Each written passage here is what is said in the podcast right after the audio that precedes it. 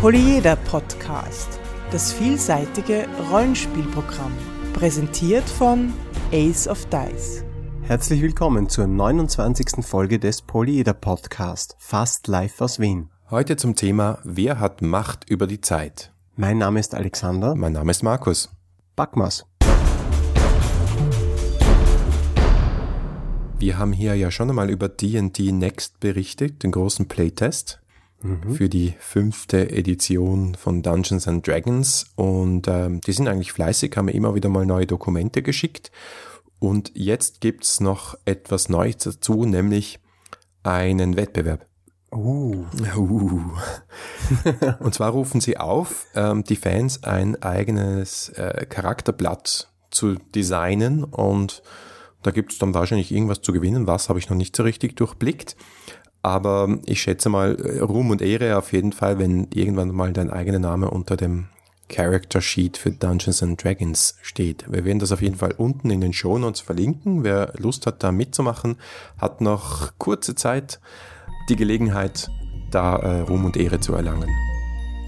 Dieser Podcast ist Mitglied bei analogspieler.de der Portalseite für alle Podcasts rund ums nicht-elektronische Spielen. Für mich eine der wichtigsten Aufgaben überhaupt beim Spielleiten ist die Manipulation der Zeit. Ah, du hast den Fluxkompensator. Ja, genau, wäre schön. Oder die TARDIS. Und es geht natürlich um die erzählerische, narrative Manipulation der Zeit. Etwas, was wir sowieso alle beim Spielen absolut intuitiv machen. Nämlich zum Beispiel wann? Nämlich immer dann, wenn wir das Verhältnis von der Spielzeit zur Handlungszeit verändern. Wir sagen ja auch In-Time, Out-Time. Ja. Mhm. Und äh, da gibt's natürlich absolute Extreme. Die beiden Extreme sind äh, Zeitlupe und Zeitraffer. Ja, genau, ja. Wie zum Beispiel im Kampf, wenn man plötzlich eine Stunde oder zwei Stunden Realzeit damit verbringt, ungefähr 10 oder 20 Sekunden im Kampfgeschehen abzubilden. Ja, oder das andere Extrem zu sagen, ihr reist zwei Wochen lang und kommt sicher an. Zwei Sätze genau. und zwei Wochen sind im Spiel vergangen. Was kann man dabei jetzt, äh, was kann man dabei jetzt falsch machen oder richtig machen? Weil das passiert ja einfach so. Ähm, ist das etwas, das man, das man bewusst einsetzen kann auch? Ich finde absolut. Also Stichwort Pacing zum Beispiel. Ist der ein Begriff Pacing? Ja. Also Pacing heißt. Ja, mir schon. Ja, ja schön. Ja, was heißt, was heißt Pacing? Pacing heißt ähm, das Tempo der Geschichte manipulieren. Das heißt mal die Handlung vorantreiben, Tempo machen oder umgekehrt bremsen und äh, einfach die Leute auch runterholen und, und wieder den Fokus setzen. Und das finde ich eine extrem wichtige Aufgabe, nicht nur des Spielleiters, nicht nur der Spielleiter, sondern auch der Spieler, dass sie irgendwie selber auch da Aktionen setzen, einfach mhm. gegen die Langeweile dagegen, dass es einfach so vor sich hin dümpelt. Ja, nicht nur gegen die Langeweile, es hat auch ein bisschen mit Konzentration zu tun, es hat auch ein bisschen mit Verteilen von Aufmerksamkeit zu tun. Man kennt das ja von, von Filmen und Serien.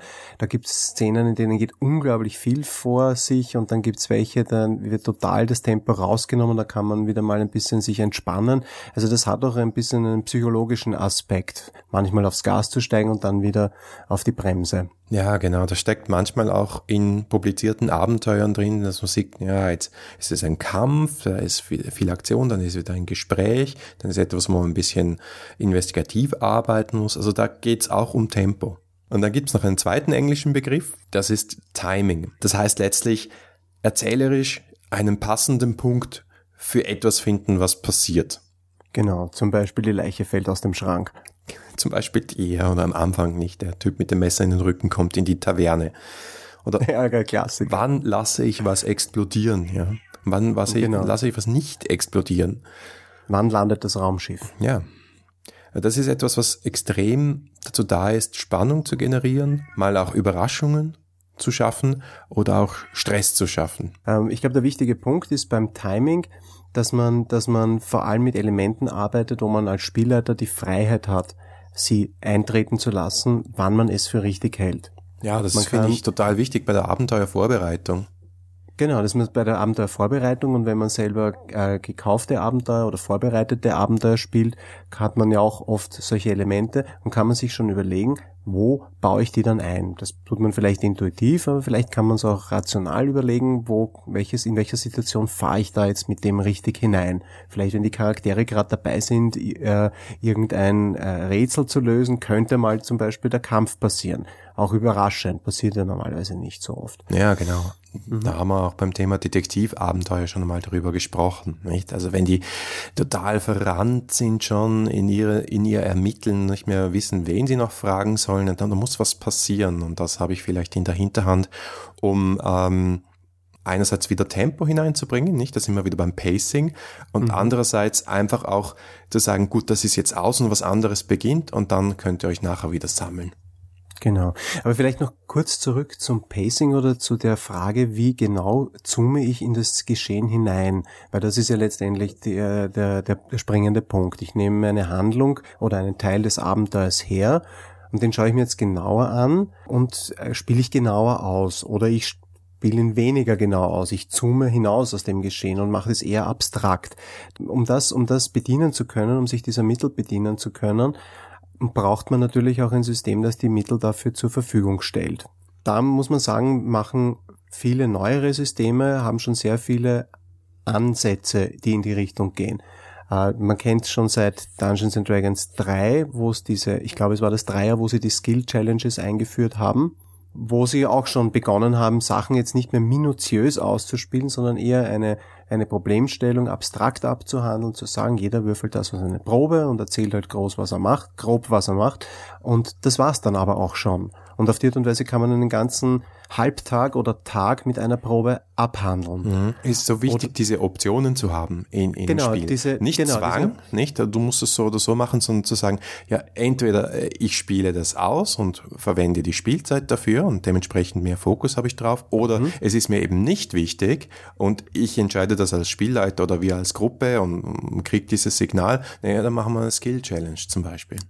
Genau. Oder ich möchte ein kurzes Beispiel hernehmen, weil ich ja gerade an Destiny Space arbeite und festgestellt habe, dass beispielsweise im Science-Fiction-Genre äh, sehr viel mit großen, weitläufigen, weit verzweigten Anlagen gearbeitet wird. Und da habe ich mir beim Design meiner Attribute die Frage gestellt, möchte ich wirklich, dass die Leute im Spiel dann Dungeon Crawl-artig im Science-Fiction-Anhang herumlaufen und den Grundriss nach nachlaufen äh, und ablaufen? Oder möchte ich vielleicht bei solchen Dingen einen Skill haben, der Ihnen eine vage Ahnung gibt, wie so eine Anlage aufgebaut ist, dass Sie sich quasi mit einer Probe relativ zielsicher von einem Punkt A, von einem Hanger zu einem Punkt B irgendeinem, weiß ich nicht, äh, äh, wo das Gravitationszentrum ist oder sonst was bewegen können. Das spart unglaublich viel Zeit, kann den Fokus auf andere Dinge legen und wenn ich das möchte, brauche ich natürlich den Skill dafür. Das als Beispiel dafür, dass auch das System die Mittel dafür zur Verfügung stellen muss. Ja, genau. Also da geht's auch wieder. Ähm, Zeit äh, reduzieren oder Zeit dehnen. Wie, wie äh, macht man das? Welche Mittel nimmt man dazu? Und vor allem, wer macht das auch, ist auch die Frage, weil der Titel war ja, wer hat die Macht über die Zeit? Wir haben jetzt immer nur über den Spielleiter gesprochen oder fast, aber die Spieler können das ja auch machen. Oh ja, das können sie. Ja. Das können sie. Ich, äh, ich, also die klassische Situation ist, äh, ja, es wird dann dunkel und, äh, und dann fällt einem auch schon der erste Spieler in, ins Wort und sagt, ja, aber ich war noch nicht dran und ich habe sicher noch eine Stunde Zeit und ich gehe noch zum Handwerker, weil ich muss noch mein Kettenhemd abholen und danach möchte ich noch unbedingt in den Tempel der Göttin bla bla bla und dort meine Katze segnen lassen. Und du als Spieler, der möchtest einfach nur zum nächsten Tag kommen, weil du weißt, dass da die Handlung weitergeht. Ja, ja das kenne ich schon auch, wenn man dann sagt, und äh, als ihr am nächsten Tag, aber Moment, Moment, ja. ja. genau. Aber das ist irgendwo, ähm, wir stellen das gerade als Problem dar, aber irgendwo ist es auch gut, wenn die Spieler einem diese Zeitmanipulation auch etwas aus der Hand nehmen, auch signalisieren, ich möchte hier eigentlich keine große Diskussion mit dem Schmied führen, sondern einfach schnell würfeln und schauen, wie viel das Schwert kostet, ja. Ja, oder umgekehrt, oder umgekehrt. Äh, sich hinstellen und sagen, na Meister Schmied, wie geht es Ihnen heute? Äh, dann wissen wir auch schon, der Spieler hat äh, Lust, hier eine Szene auszuspielen und hier rollenspielerisch zu interagieren. Also das signalisiert ja auch einiges und die Spieler haben mindestens oder fast genauso viel Macht über die Zeit im Spiel wie der Spielleiter. Es stellt sich da aber auch die Frage, was ist Zeit im Spiel? Was ist Zeit innerhalb unserer Erzählung? Und die Frage ist auch, wie messen wir die Zeit? Und deswegen ist es entstehen überhaupt diese Diskussionen mit den Spielern, wann ist jetzt was und wie, wie viel Zeit haben wir da verbracht und so weiter. Und das hat ja durchaus Bedeutung innerhalb des Spiels. Ja, also vor allem in den traditionelleren Systemen knüpfen ja sehr, sehr viele Regeln, beginnend mit der Regeneration und Heilung äh, bis zu den Zaubersprüchen ähm, an äh, Spielzeit an. Das dauert, der Zauber dauert so und so viele Minuten. Äh, die Regeneration kommt nach achtstündigem Schlaf. Was passiert, wenn ich nach sieben Stunden 52 Minuten von einer Ratte äh, geweckt werde? Also da, es ist die Zeit ist in traditionellen Spielen sehr wichtig gewesen. Aber ich habe fast das Gefühl, dass der Trend ein bisschen davon weggeht. Naja, das glaube ich eher auch. Also bei DSA gab es noch eine Spielrunde. Erinnerst dich an die noch? Ja, die Spielrunde, ich glaube, die war fünf Minuten oder 15 Minuten, irgendetwas in der Richtung. Und ich glaube mich sogar zu erinnern, dass in einer der ersten Inkarnationen von DSA damals die, die, die, die Spielrunde sogar über real, wirklich Realzeit definiert war. Ja, ja. Aber ich kann mich auch täuschen, ich weiß es nicht mehr. Nein, also bei mir hat das auch äh, irgendwie wahr geklingelt. Aber auch zum Beispiel äh, Downtime ist, ist auch so etwas, was äh, viel äh, darüber diskutiert wird, ist es jetzt gut oder schlecht. Ähm, manchmal brauchen Charaktere einfach auch Zeit für Sachen und die Zeit willst du nicht ausspielen. Es können die Reisen sein, die wir schon erwähnt haben, aber auch Lernzeiten für Sprüche, Heilzeiten, Regeneration etc. Das ist etwas, was oft äh, regeltechnisch definiert ist, aber was im Spiel auch integriert werden kann oder ignoriert werden kann. Downtime ist für mich ein bisschen schon ein Stichwort in Richtung Stilmittel. Man kann ja mit der Zeit wirklich so umgehen, dass es das Erlebnis des Abenteuers oder die Art und Weise, wie die Spieler das Abenteuer wahrnehmen, ganz, ganz stark formt.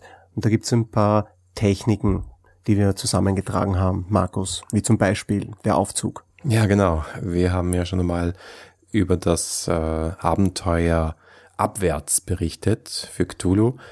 Ähm, das in einem Aufzug spielt. Das ist allein schon mal spannend. Es ist kurz, äh, es ist heftig, es ist actionreich und es spielt in Echtzeit. Also du sagst ganz bewusst deinem Spiel am Anfang, Handy aus, die nächsten zwei, drei Stunden spielen wir und nicht nur das, die Zeit, die wir zum Spielen verwenden, vergeht auch in der Geschichte. Mhm, großartiges Konzept, ja. ja. Das erzeugt natürlich Stress, das erzeugt einen gewissen Druck, auch eine gewisse Ernsthaftigkeit. Ne? Das, was ist und was ich sage, das gilt. Ja, das ist super. Ich, mag diesen Grundsatz ja, diesen, diesen, was ich, was ich sage und was ich tue, das, das gilt, das gefällt mir. Ja, das sagen viele, aber so richtig durchziehen tun wir es dann? Ja, ich weiß nicht. Na, wahrscheinlich nicht. nicht so wirklich.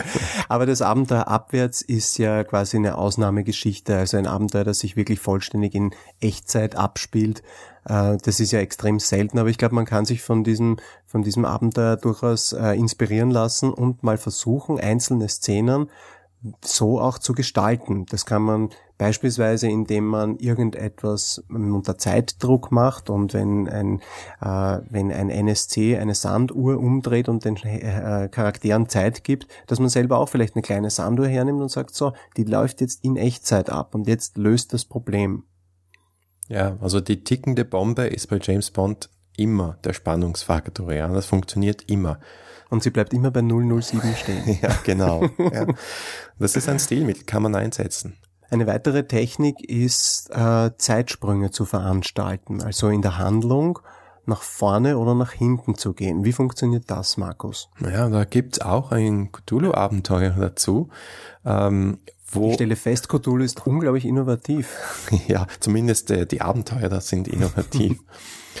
Aber da gibt's nicht nur das, sondern natürlich vieles in anderen Systemen. Also äh, man kann mit Flashbacks zum Beispiel arbeiten, seltener mit Flashforwards, also in der Zeit zurückspringen und dort Handlungen ausspielen. Also in dem speziellen Fall von dem Abenteuer, das ich im Hinterkopf habe, da geht es darum, dass man halt in einem Sanatorium aufwacht und das Gedächtnis verloren hat, auch ein Klassiker. Aber im Verlauf des Spiels gibt es dann halt Trigger, die einen zurückschicken in der Zeit und eigentlich ist es eine Art Detektivspiel zum eigenen Charakterhintergrund und das ist sehr spannend. Mhm. Klingt, klingt großartig, ja. Ähm, ja, vielleicht auch zu den Stilmitteln, also weniger ein Stilmittel als halt äh, eine Eigenheit und eine kleine Werbung äh, für Destiny. Da ist zum Beispiel das System so aufgebaut, äh, dass es Szenenwechsel gibt. Ganz bewusst ist das Abenteuer dort oder sind die Abenteuer dort in Szenen einzuteilen, äh, was speziell den Vorteil hat, dass man über diese Szenen, an die auch die Regeneration gekoppelt ist, auch die Spannung steuern kann. Man kann viele Szenen einbauen im Abenteuer, dann regenerieren die Charaktere mehr, dann haben sie mehr Ressourcen, man kann wenige Szenen aus dem Abenteuer machen, dann haben sie äh, wenige Ressourcen. Die Mechanik gefällt mir sehr gut. Ich brauche sie aber auch nicht unbedingt, um Szenenwechsel zu inszenieren. Ja. Genau, es ist nur in diesem Fall das System, das ja. darauf Bezug nimmt, aber man kann natürlich auch ganz bewusst hergehen und Szenen äh, schaffen in jedem anderen Rollenspiel. Ja, also bei Fate zum Beispiel gibt es ganz klar die Empfehlung an die Spielleiter, einfach auch zu schneiden und zu sagen, gut, ich glaube, die Szene haben wir jetzt ausgespielt, das war's, wir machen weiter dort ja, und Übergänge zu schaffen und dadurch wieder das Tempo zu manipulieren, das Pacing und das Timing zu manipulieren. Ich finde, das ist eine sehr gute Technik. Zum Beispiel eben auch, wenn, wir haben darüber gesprochen, die Gruppe getrennt ist, hin und her zu schneiden. Und zu schneiden. Ich komme jetzt zu euch, äh, spiele eine halbe Szene aus, dann wechsle ich zu euch, um einfach da äh, nie Langeweile aufkommen zu lassen. Genau, damit kann man, kann man einfach langweilige Passagen auch einfach übergehen. Da muss man sich mit denen nicht auseinandersetzen. Ja. Und wenn ich mehr intensivere und kürzere Szenen habe, dann ist die Tendenz schon dahingehend, dass ich einfach eine dichtere Geschichte habe, wenn das etwas ist, was, was ich will. Ja, also unser Fazit ist, wir nehmen die Zeit nicht so, wie sie kommt, oder wir wollen dazu aufrufen, sie nicht einfach als selbstverständlich zu achten und sie einfach äh, vergehen zu lassen, sondern, wie hast du so schön gesagt, Markus? Ja, narrative Zeit ist da, um geformt zu werden. Sie passiert sag nicht uns, einfach. Sag uns bitte, von welchem Philosophen das ist. Äh, von mir.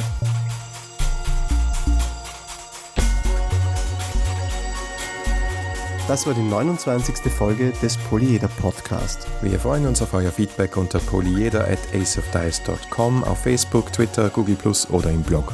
Danke fürs Zuhören und bis nächste Woche. Ja, das hoffen wir alle.